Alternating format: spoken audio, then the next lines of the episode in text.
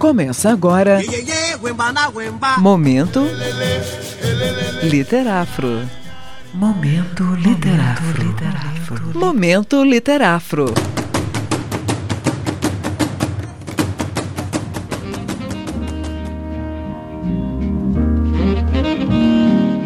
Olá, sou a Glauciane Santos, sou mestre em literatura brasileira e esse é o Momento Literafro.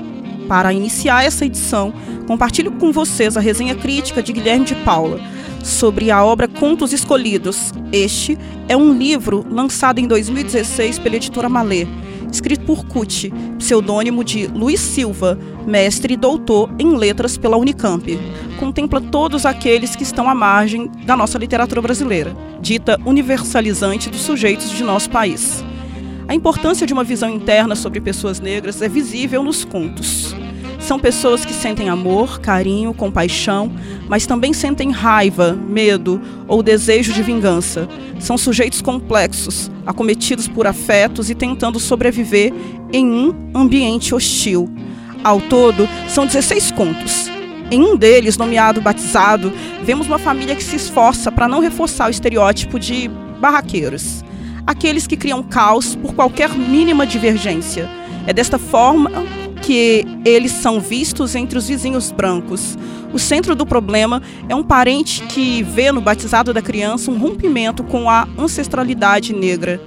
Luz em horizonte fechado nos mostra uma triste realidade. Sabemos que no total da população brasileira com mais de 15 anos, 53% das pessoas se declaram negras, enquanto na população carcerária esse número sobe para 64%. Esses dados nos dizem algo. Essa vulnerabilidade da parte dessa população aparece no conto por meio do contraste entre o irmão Moacir, que quer estudar, e o irmão Tel, que foi seduzido pelo tráfico e foi preso pela polícia. Essa técnica do contraste entre os personagens aparece por diversas vezes no livro para mostrar virtudes e falhas dos personagens. Está no conto Saída, em que Jurandir e Dorinha são irmãos, um é contraponto do outro. Um dos fatos dolorosos do conto é a saúde mental das pessoas negras, que muitas vezes é negligenciada pela falta de recursos. Em Dupla Culpa, outro conto, o leitor realiza uma espécie de escavação para entender como Cândido mata o dono do bar com dois tiros na cabeça.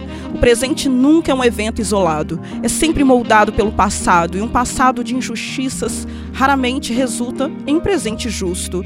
Boneca, outro conto, um dos contos mais interessantes do livro mostra um pai de 33 anos, idade em que Jesus morreu, em sua jornada para encontrar uma boneca negra para dar de presente de Natal para a filha. Em uma cidade que carece de representações negras, esse pai pode sair crucificado ou vitorioso dessa peregrinação.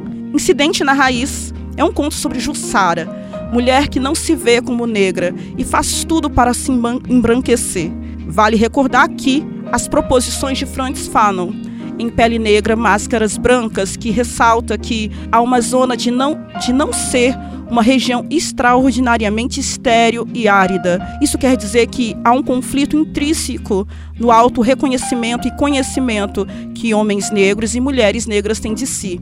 Os conflitos da miscigenação são personificados em Betão e Marli, no conto preto no branco ele é negro e ela é branca, além de conquistá-la, ele tem de conquistar também sua família. Mas um segredo é revelado numa foto de família guardada em um dos móveis da casa. Um conto de fadas às avessas, não era uma vez, usa o contraste entre bandido e cidadão de bem. Quando os limites se desfazem e um se torna o outro, o que temos? Quem é o bandido? Quem é o cidadão de bem? Ponto riscado no espelho, nos apresenta Júlio, homem negro que está ameaçado, é, seu barbeiro branco. A construção da visão de pessoas negras como agressivas é o que esse conto decide atestar.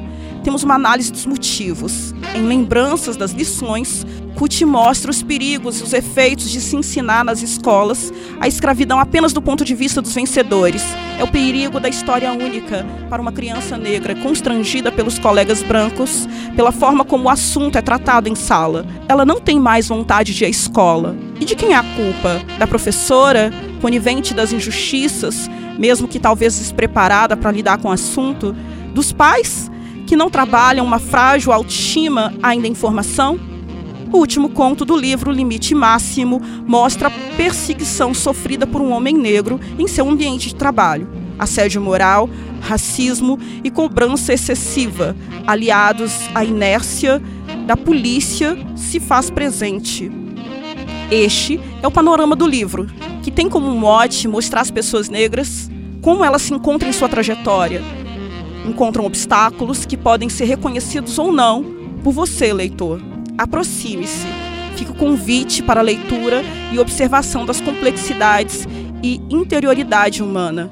Mais informações sobre o livro e o autor estão disponíveis no site do Literafro, que pode ser acessado em www.letras.ufmg/literafro. Esse foi o Momento Literafro de hoje. Nós estaremos de volta toda quarta-feira, às 8h15. Você ouviu?